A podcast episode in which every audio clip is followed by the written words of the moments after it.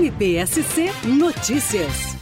A partir da iniciativa da Secretaria de Educação de Blumenau e da Gerência Regional de Educação do Governo do Estado, o Ministério Público de Santa Catarina esteve presente em uma sala de aula do nono ano para falar sobre atos infracionais. A promotora de justiça Débora Pereira Nicolazzi, que responde pela área de infância e juventude da 17ª Promotoria de Justiça da comarca de Blumenau, fala sobre a ação.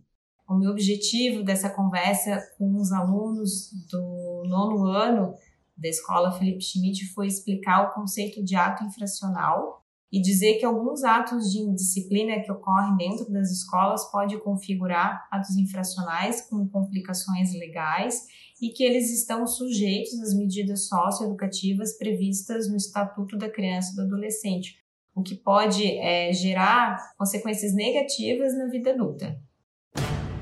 MPSC Notícias, com informações do Ministério Público de Santa Catarina.